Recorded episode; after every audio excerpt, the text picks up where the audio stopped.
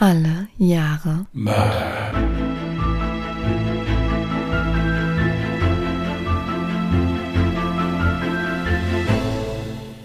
Herzlich willkommen zu Alle Jahre Mörder, der True Crime Podcast mit Christian, hallo. Und Jasmin. Hi.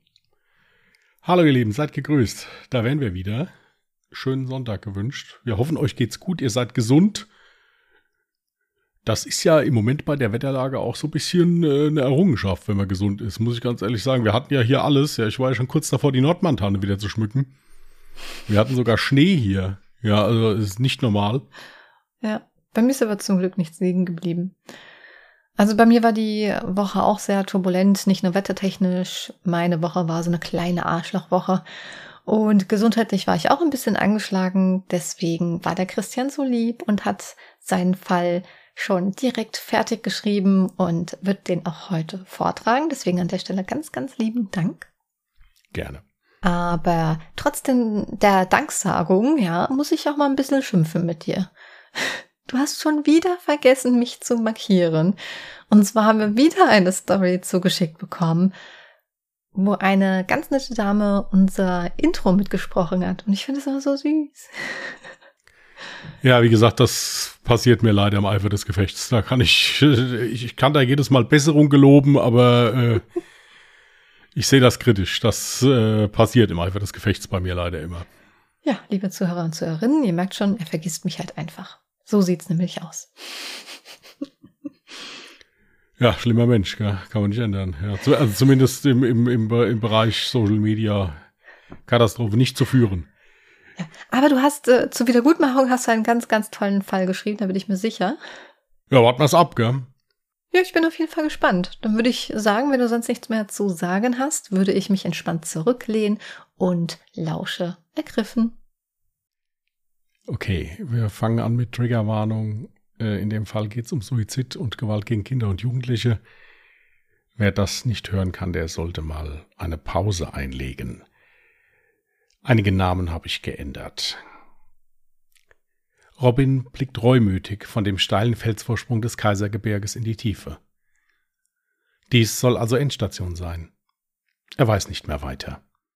Und das Schlimmste ist, dass er auch noch selbst an allem schuld ist.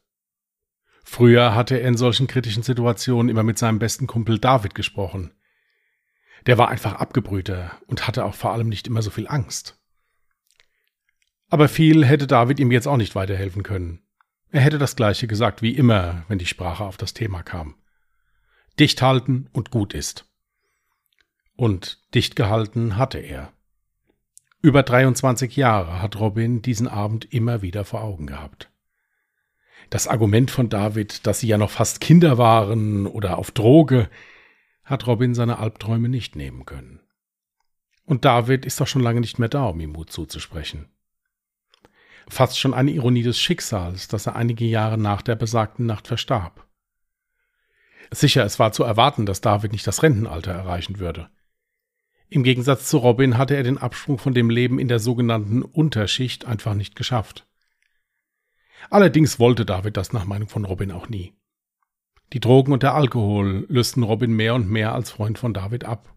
Und so war es nicht verwunderlich, dass beide nach Robins Umzug nach Österreich keinen Kontakt mehr zueinander hatten. Dennoch dachte Robin noch oft an seinen damaligen Freund.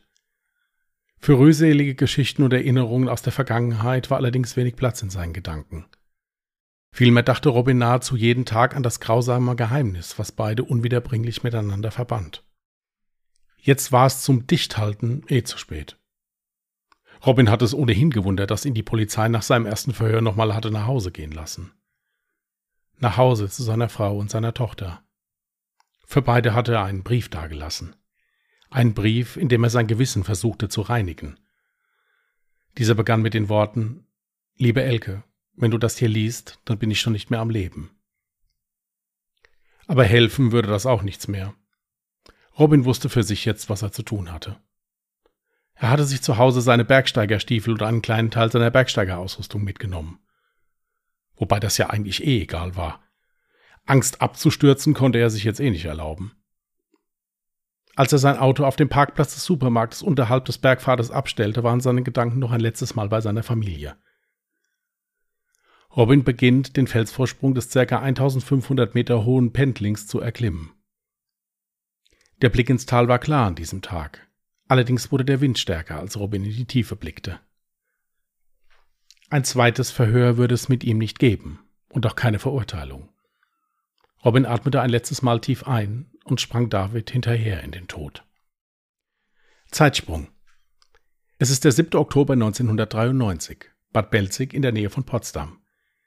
Die 16-jährige Andrea Lohagen ist sich gerade am Stylen. Heute Abend will sie besonders gut aussehen, denn die vorangegangene Shoppingtour war mehr als erfolgreich und da muss natürlich auch das Make-up stimmen, wenn sie schon die neuen Klamotten heute zum ersten Mal ausführt.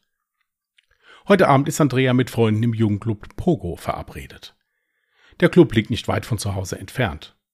Gerade mal zehn Minuten zu Fuß muss man laufen. Andrea ist den Weg schon oft gegangen. Da sie sich immer an die Absprache mit ihren Eltern hält, erlauben Vater Frank und Mutter Ulrike ihrer Tochter auch in der Woche mal kurz wegzugehen. Um kurz vor 20 Uhr verlässt Andrea die heimische Wohnung und macht sich auf den Weg zum Jugendclub. Mit ihren Eltern hat sie ausgemacht, gegen 22 Uhr wieder zu Hause zu sein.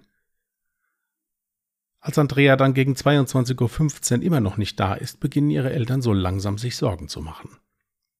Beide sind sich einig, dass etwas geschehen sein muss.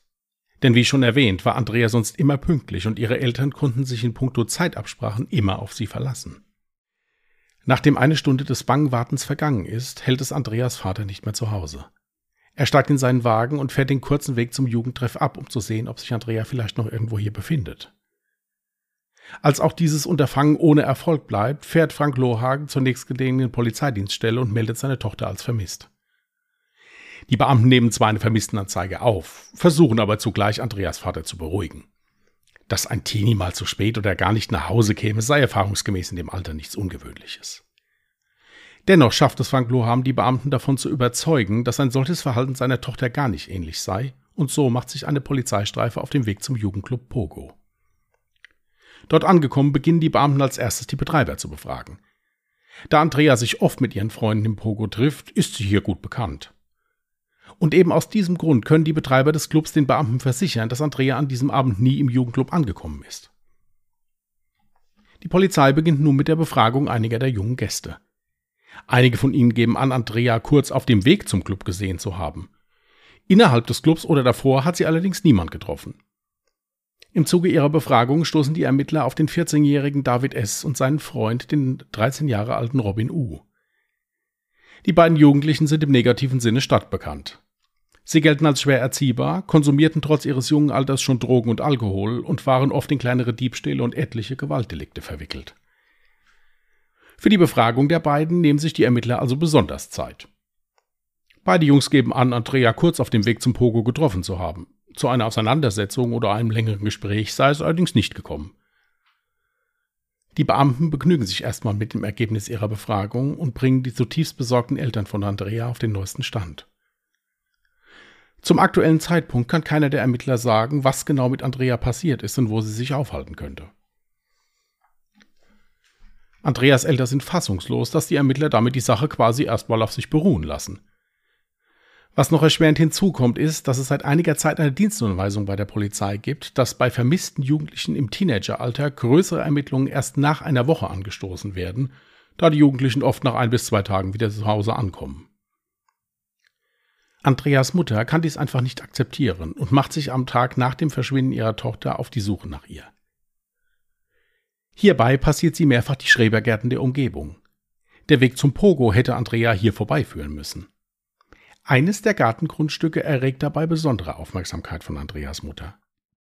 In späteren Befragungen gibt sie an, plötzlich ein ungutes Gefühl bekommen zu haben.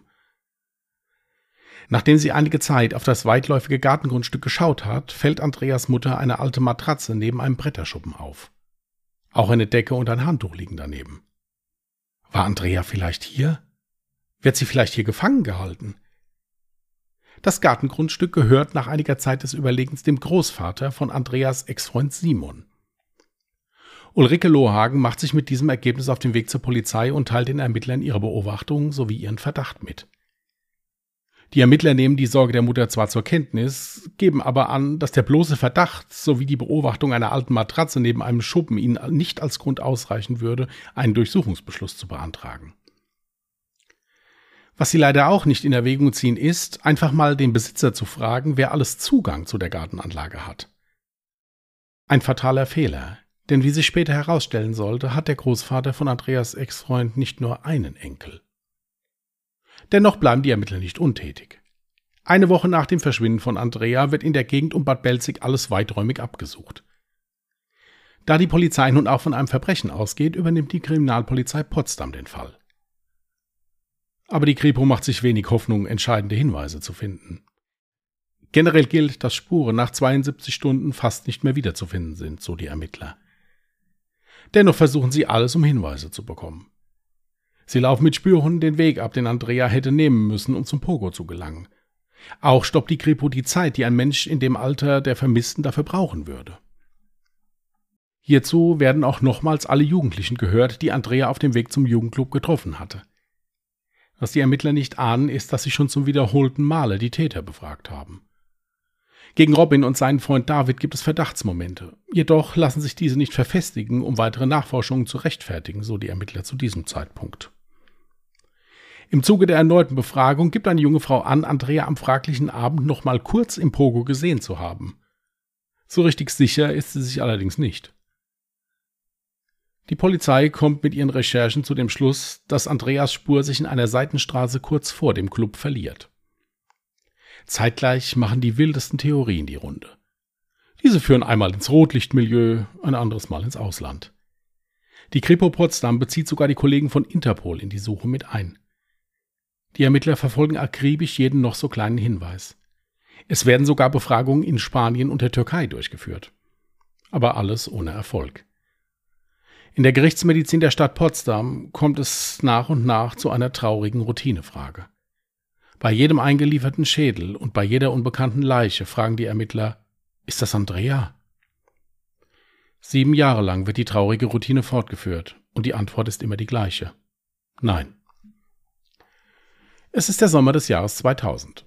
Werner Franke ist zusammen mit seinem Hund Buddy in den Schrebergärten von Bad Belzig unterwegs. Das Haus des leidenschaftlichen Hundebesitzers steht mittlerweile an dem Schrebergarten, vor dem Andreas Mutter vor sieben Jahren stand und ein ungutes Gefühl hatte. Als Werner Franke aus dem Küchenfenster blickt, sieht er seinen Hund im Garten liegen. Aber Buddy hat scheinbar etwas ausgegraben. Ich habe mir zunächst nichts dabei gedacht. Buddy gräbt gerne große Löcher in der Umgebung. So Franke in einem Interview. Dennoch wird er misstrauisch, weil sein Hund so gar nicht von seiner Beute weggeht. Schon beim Annähern an seinen Hund erkennt Werner Franke, dass es sich um einen menschlichen Schädel handelt.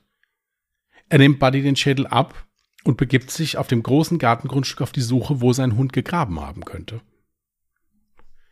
Da er die Stelle nicht auf Anhieb findet und dazu auch noch in Eile ist, lässt Werner Franke die Sache erstmal auf sich beruhen und macht sich auf den Weg zu seinen Eltern. Bei Wiedereintreffen auf seinem Grundstück empfängt ihn schon die Spurensicherung der Polizei. Buddy hatte sich nämlich seine Beute wiedergeholt und ein Anwohner hatte dann die Polizei verständigt. Die Kripo Potsdam beginnt sofort mit Leichenspürhunden das gesamte Grundstück abzusuchen. Und leider werden die Ermittler fündig. In dem von Andreas Mutter beschriebenen Bretterschuppen, hinter einer an die Wand angelehnten Tür, finden die Ermittler die sterblichen Überreste einer jungen Frau.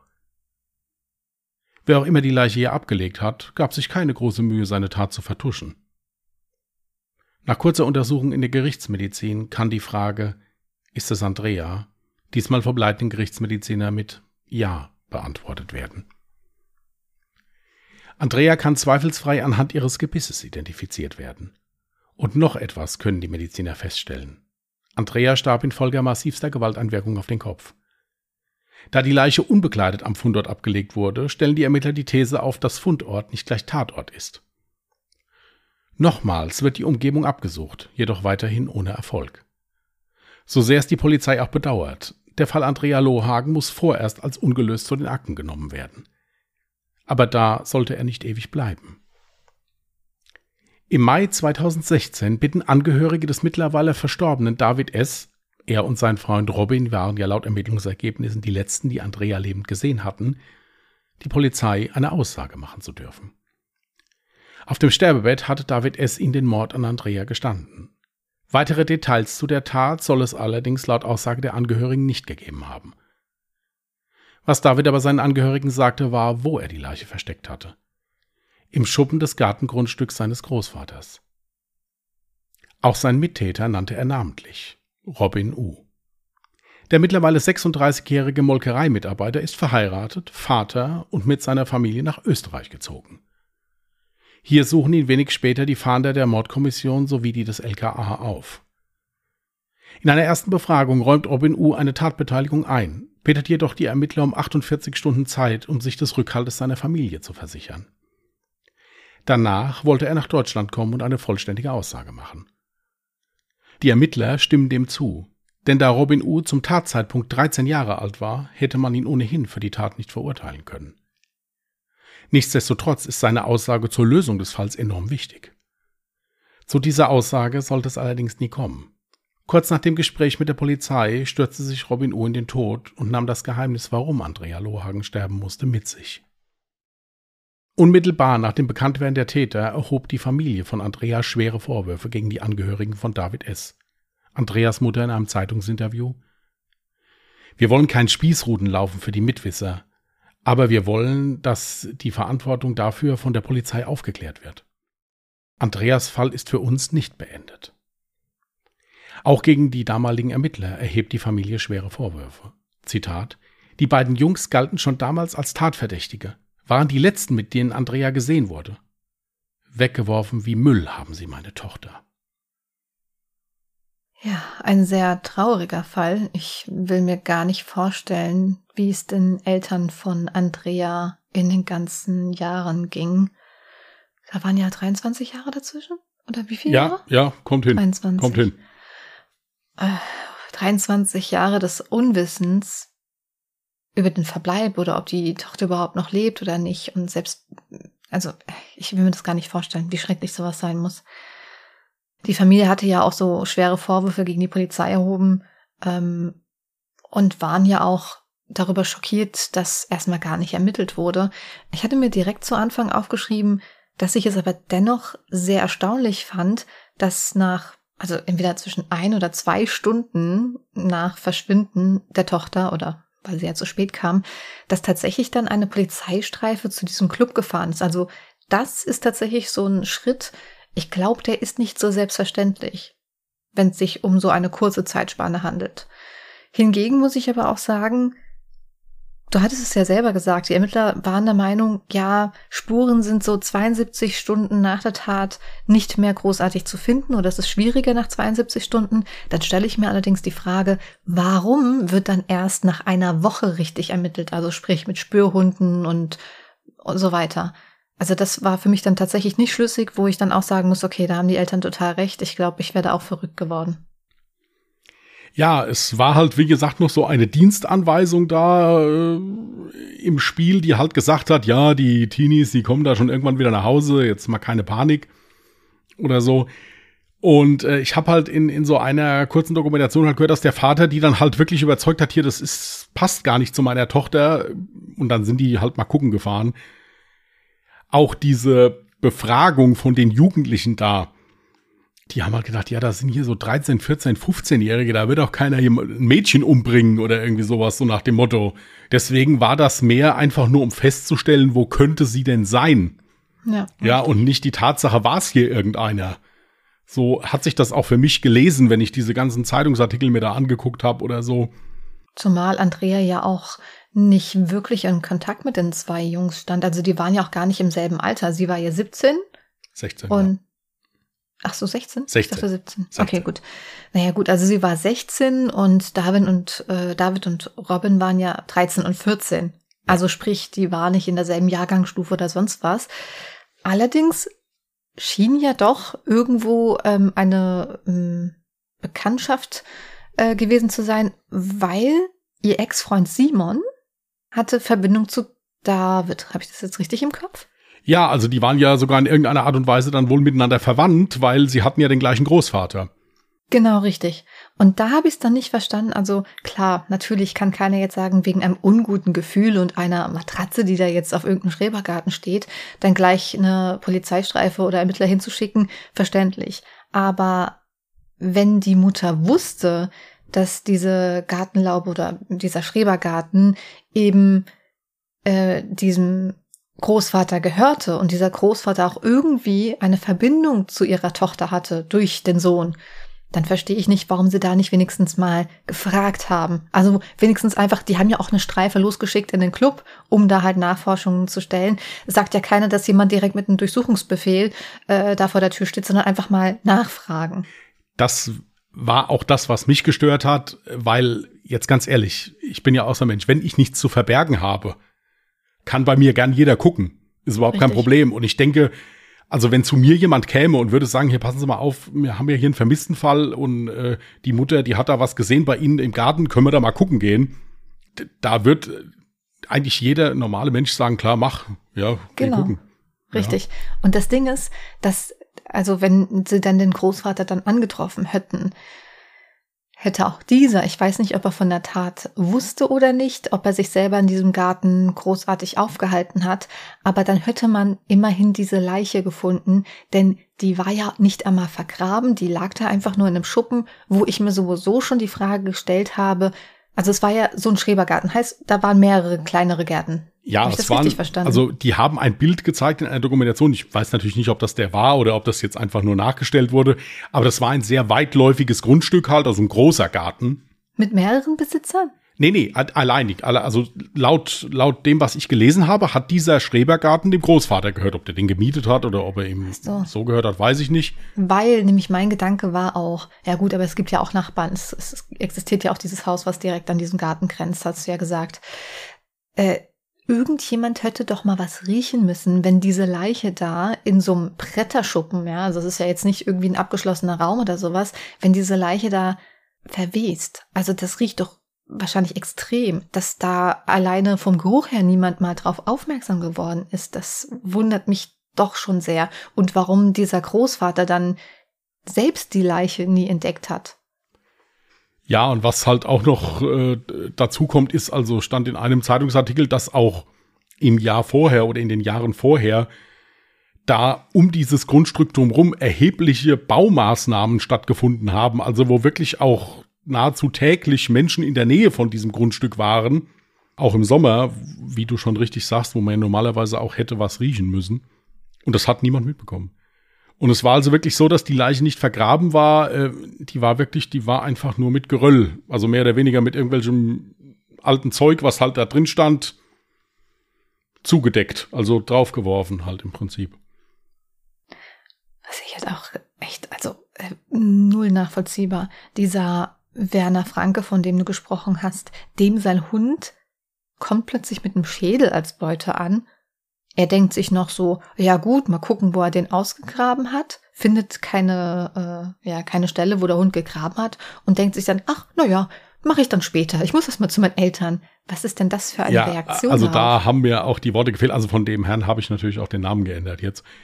Ähm, also das fand ich also auch der Hammer. Also wenn ich in meinem Garten einen Schädel finde, da, ist mir vollkommen wurscht, wo ich als nächstes hin muss. Ja, dann rufe ich die Polizei und sage hier, hallo, äh, irgendwo hier war was. Also das fand ich auch der Hammer. Vor allen Dingen halt auch noch, dass der Hund sich den dann auch noch wiederholen konnte und dann noch mal. Äh Oder meinst du, der hat das gar nicht so wirklich ernst genommen und hat nicht, ist nicht davon ausgegangen, dass es sich bei dem Schädel um einen echten Menschenschädel handelt?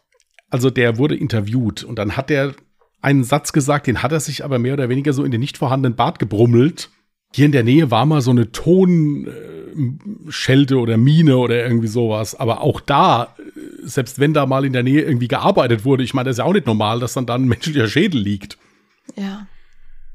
Wenn der jetzt gesagt hätte, okay, das, das war mal vor, vor, vor zwei Jahren mal ein Friedhof, dann kann ich noch sagen, in Ordnung, gut, aber, aber selbst dann, egal, ich rufe die Polizei dann.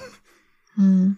Also das ist für mich äh, unbegreiflich gewesen, ja, wirklich, also äh, unglaublich.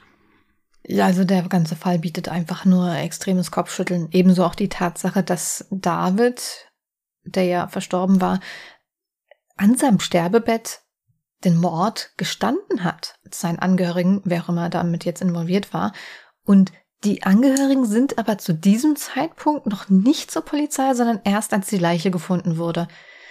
Warum? Verstehe ich also gar nicht. Zumal sie anscheinend auch den Namen des Mittäters hatten. Ja, hatten sie ja. Gab es dazu eine Erklärung, warum sich die Angehörigen Nein. so verhalten haben? Nein, gab es keine Erklärung. Es ist auch in allen Quellen, die ich habe, nur kurz gesagt worden, halt, dass sich Angehörige in einigen Zeitungen gestand, auch Menschen aus dem Umfeld von David S. mit einer Aussage da an die Polizei äh, gewendet hatten. Nee, stand sonst nichts zu drin. Ähm, kann man so nicht sagen. Das Problem ist, dass es da auch wieder artikelmäßig so ein bisschen Diskrepanzen gab. In einem Artikel stand drin, es wäre nicht nur der Kumpel gewesen, sondern der Cousin von ihm. Also Robin und David wären Cousins gewesen. Und in einem Artikel stand drin, dass äh, Andrea da auch sexuell missbraucht worden ist. Es stand aber nur in einem Artikel so beiläufig. Deswegen habe ich es nicht mit reingenommen. Weil die Polizei ja natürlich auch 2000 DNA Spuren gesichert hat. Mhm. Aber weder von David noch von Robin sind DNA-Spuren da gefunden worden. Kann man das überhaupt nach all den Jahren noch? Das weiß ich nicht. Das bin ich mir, weiß ich nicht, also keine Ahnung. Ich weiß auch nicht, ob die DNA-Forschung 2000 schon so weit war wie jetzt heute. Ja, da kenne ich mich auch nicht aus. Ja, aber ich meine, wenn die Leiche da 23 Jahre lang lag, weiß ich nicht, ob nach 23 Jahren da noch irgendwas an DNA nachzuweisen wäre. Da bin ich jetzt äh, nicht in der Thematik drin, würde mich aber schon sehr wundern, wenn das möglich wäre. Wenn sie direkt am Tattag zum Beispiel gesichert worden wäre, dann hätte man den Vergleich safe machen können. Ähm, so weiß ich es jetzt ehrlich gesagt nicht, bin ich überfragt, aber mein erster Gedanke war auch, ja, kam es da zu sexuellen Übergriffen, weil du ja auch gesagt hattest, ähm, sie lag dort unbekleidet. Ja, also es stand in einem Artikel, ich hatte aber zehn andere, wo nichts drin stand davon. Hm. Und auch in zwei Dokumentationen, die ich gesehen habe, wurde nichts davon erwähnt. Also zwei Reportagen. Und deswegen habe ich es mal weggelassen, habe mir es aber extra aufgeschrieben, dass ich es in der Besprechung nochmal sage, dass ich einen Artikel hatte, wo es also drin stand. Okay. Also das heißt, weder bei der Obduktion hat man jetzt den genauen Tathergang ja, das Motiv ja sowieso schon mal gar hm. nicht, noch von den Angehörigen jemals erfahren können? Nein. Ich bin mir halt immer nicht sicher. Es ist ja auch bei so Fällen, wenn so junge Menschen involviert sind, auch so, was wird jetzt nach außen getragen davon und was nicht. Aber es wurde in einer Reportage auch nochmal der damalige Soko-Leiter interviewt und der sagte halt auch, wir wissen nicht, was da genau passiert ist. Warum das gerade sie war, die nachweislich auch keinen Kontakt mit denen hatte. Also man hat sich halt gekannt. Ja, so vom Sehen her halt. Aber sonst keinerlei Berührungspunkte oder sowas. Ja, und wie gesagt, die Andrea Lohagen war ein ganz nettes, eine ganz nette, anständige junge Frau. Also die Eltern konnten sich immer hundertprozentig auf sie verlassen, hatte jetzt auch keine schwierige Teenie-Zeit oder sowas. Ja, deswegen durfte sie ja in der Woche dann auch mal weggehen und so. Ja. Und äh, wie gesagt, der hat äh, die Erkenntnisse darüber, hat er mit, haben beide mit ins Grab genommen, was da genau passiert ist. Ja, das ist sehr traurig. Vor allem, also klar, man kann jetzt sagen, er kam niemals mit dem Mord irgendwie ähm, klar und hat das jahrelang mit sich getragen und ihm ging es damit schlecht. Warum er sich jetzt dann, also Robin, für den Suizid entschieden hat, war mir allerdings nicht klar. Also man kann ja schlecht sagen, ja, ähm, jetzt war das schlechte Gewissen zu groß und er kam nicht mehr darauf klar, weil warum genau jetzt? Rein rechtlich gesehen hätte er wahrscheinlich nichts befürchten müssen, weil er ja damals 13 war und somit schuldunfähig, richtig? Richtig. Der hätte, also die hätten den nicht dafür belangen können, ich denke jetzt, aber wie gesagt, das ist nur meine Meinung. Ich sage ich nicht, dass es so sagen, ist. sagen, was ich vermute. Ja, ja, bitte. Ich denke, dass er, ich denke wahrscheinlich, dass er mit dem schlechten Gewissen auch seiner Familie gegenüber, also sprich seiner Frau und seiner Tochter. Er hätte, glaube ich, nicht mit dem Gedanken leben können, dass seine Frau und seine Tochter davon erfahren. Sehe ich ganz genauso wie du. Ich denke, er ist damit nicht fertig geworden, dass er jetzt erwischt worden ist. Ja. Das äh, ist aber im Prinzip genau dasselbe, was du gesagt hast. Also er ist, ja, hat natürlich gedacht, oh Gott, Familie, ja, wie, wie reagiert mein Umfeld darauf und so. Es gab auch einen Zeitungsartikel, wo dann auch nochmal die Arbeitskollegen von Robin U da interviewt wurden. Die sagten auch, also das, diese komplette Molkerei wäre fassungslos gewesen. Ja, das wäre ein komplett unauffälliger, ruhiger Mensch gewesen. Und dann sagte halt so ein Kollege, ja, da sieht man halt mal wieder, dass man die Leute ja doch nicht kennt. Auch wenn man jahrelang zusammenarbeitet. Also ich denke auch seine Schuldgefühle müssen genau da so das Maximum am Level erreicht haben, weil er hätte ja ebenso gut versuchen können, sich irgendwie aus der Geschichte rausreden zu können. Ich meine, David war bereits verstorben.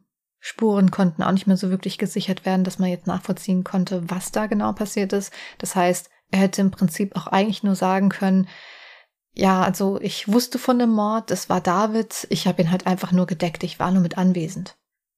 Ja, das, diese Geschichte hätte er im Prinzip auch seinem ganzen Umfeld irgendwie glaubwürdig verkaufen können, weil es ja keine Beweise gab, die das Gegenteil belegen. Ja, also einer der Ermittler muss dann wohl zu ihm gesagt haben, hier passen Sie auf, wir wissen, dass Sie das waren oder dass Sie zumindest beteiligt waren, sagen Sie uns jetzt, wie es war, Ihnen kann ja eh nichts passieren. Okay, also das wäre auch nochmal nice to know gewesen. Er wusste, dass er dafür nicht belangt werden so, konnte. So wie das in diesem großen Artikel stand, war es so, dass die Ermittler damit offen umgegangen sind. Dass sie also gesagt haben, sagen Sie uns aber doch wenigstens, was passiert ist, dass wir das auch abschließen können, auch für die Angehörigen. Das wäre nämlich auch eine Möglichkeit gewesen, dass er sich dessen gar nicht bewusst war und sich dementsprechend dann für den Suizid entschieden hat. Ja, weil das war ja auch der Grund, warum sie ihn dann nochmal haben gehen lassen. Weil normalerweise, wenn der jetzt zum Tatzeitpunkt 20 gewesen wäre oder so, hätten die den ja natürlich sofort verhaftet und hätten gesagt, so, du gehst jetzt nicht mehr bei die Familie. Aber dadurch, dass die ja eh gesagt haben, okay, gut, wir wollen die Aussage ja hauptsächlich haben, dass wir sagen können, okay, wir wissen jetzt, wie es war, wir wissen, was passiert ist. Deswegen haben sie ihn ja dann auch noch mal gehen lassen. Also sie wollten im Prinzip, dass er von sich aus dann kommt und auch wirklich alles erzählt. Dass sie mal wissen, was es, was es halt ist. Ja, ja. Oh, allein der Eltern wegen schon, ja. Dass die einfach damit endlich mal abschließen können. Ja. Aber ja, das hat leider nicht funktioniert. Und äh, ja, also die Eltern haben hinterher, wie gesagt, Vorwürfe erhoben. Die haben gesagt, da hätte man anders ermitteln müssen. Die zwei waren stadtbekannt dafür, dass die also gewalttätig sind. Mhm. Und die hätte man noch mehr äh, in die Zwickmühle bringen müssen. Aber ich muss halt auch sagen, 13 und 14 Jahre, ja, dann auch noch zweimal von der Polizei befragt worden. Also wie kaltblütig. Ja. Jetzt mal ganz ehrlich, 13-jähriger Junge, ja, ohne Worte. Ja. Man weiß nie, was der Auslöser war. Du hattest ja auch von Alkohol- und Drogenkonsum gesprochen. Ja, inwieweit das jetzt mit eingeflossen ist, ja, schwierig. Wie gesagt, sind diverse Fragezeichen. Natürlich kann man sich da jetzt hinsetzen und kann da mutmaßen, was da passiert ist. Natürlich sagt man dann immer gleich, ja, gut, Leiche unbegleitet gefunden worden. Das war doch bestimmt ein Sexualdelikt. Man kann es aber nicht sagen. Deswegen denke ich mir, waren da auch diverse Quellen sehr vorsichtig mit sowas in den Raum zu stellen. Wie gesagt, mhm. in einer Quelle habe ich es gefunden. Aber wenn eine Quelle gegen zehn andere steht, ist, dann nehme ich das so nicht mit rein, zumindest nicht in den Fall. Ich sage das natürlich hinterher dann mal, aber das war mir alles ein bisschen zu wischiwaschi. Ja. Dann stand auch wieder in einer Quelle drin, dass sie nicht wussten, wie sie zu Tode gekommen ist. Fünf anderen Artikel stand drin eindeutig Schläge auf den Kopf, also stumpfe, stumpfe Gewalteinwirkung auf den Kopf. Muss man immer so ein bisschen gucken. Muss man sich immer so das rausziehen, wo man sagt, okay, das, da sind sich schon mal alle einig.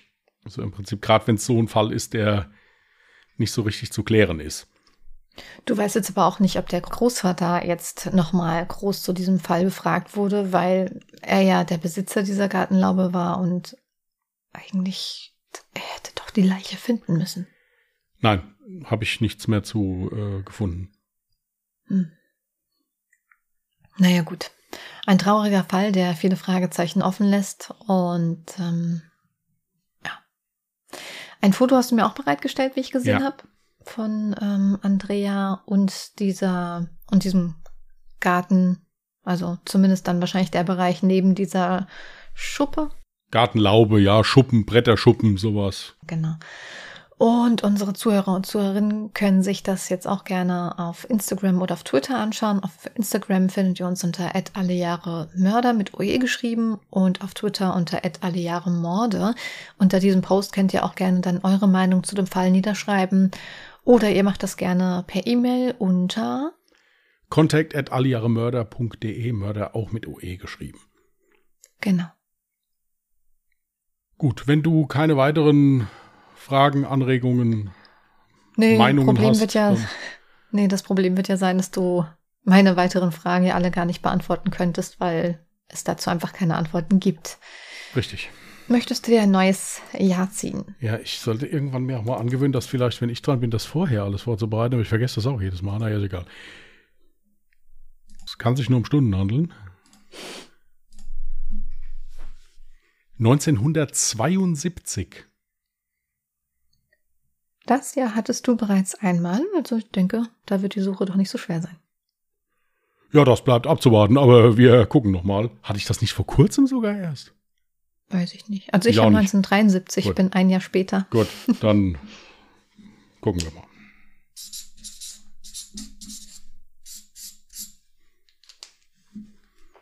Okay. Diesmal hast du gar kein C auf, dem, auf dein Blatt geschrieben, ne?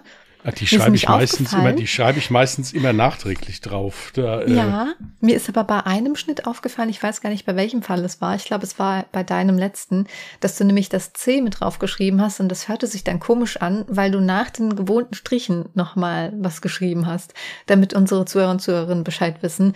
Er schreibt mittlerweile auch C und J auf die Zettelchen, weil wir sonst wahrscheinlich verwirrt sind, wer welches Jahr. Ja, ja, ich klebe ja die zwei Zettel von uns immer hier an, an, den, an den Bildschirm, dass ich weiß, wer wann dran ist. Hm. In Reihenfolge. Aber ja, ich habe das dann, habe ich mir irgendwann mal angewöhnt, weil ich irgendwann mal davor saß und selbst nicht mehr wusste, was ich für ein Jahr hatte. äh, deswegen habe ich das Deswegen sage ich immer, schick's mir mal schnell per Bild. Ich speichere mir dann dann das Bild ab, weil ich das teilweise auch wieder vergesse, so ein paar Stunden nach der Aufnahme. Ja gut, aber wir schreiben ja halt mehr als nur dieses eine Bild. Und ich meine, wenn ich das jetzt äh, donnerstags wissen will, von der Zeit von äh, Freitag bis Donnerstag ist ja schon ein bisschen was an Nachrichten hin und her gegangen, bis ich dann dieses Foto wiederfinde. äh, nee, nee, also das, das mache ich jetzt, ja, stimmt, das letzte Mal habe ich dann, glaube ich, im Stream, äh, im Stream, sag ich schon, in der Aufnahme gemacht, ja. Genau. Aber das mache ich immer so, dass ich nicht durcheinander komme. Bin ja auch nicht mehr der Jüngste. Gut, ihr Lieben. Äh, ich hoffe, dass ihr alle noch die Jüngsten seid. Und in dem Sinne wünschen wir euch eine schöne Woche. Passt gut auf euch auf. Wenn ihr Lust habt, könnt ihr gerne nächsten Mittwoch mal bei Ungedingst reinhören. Das ist unser anderer Podcast. Da geht es ein bisschen lustiger zu und überhaupt nicht blutrünstig. Also, wenn ihr Lust habt, steht alles unten in den Show Notes. Könnt ihr gerne mal reingucken. Bis dahin wünschen wir euch alles Gute. Passt gut auf euch auf. Bleibt vernünftig. Und tschüss. Macht's gut. Bye.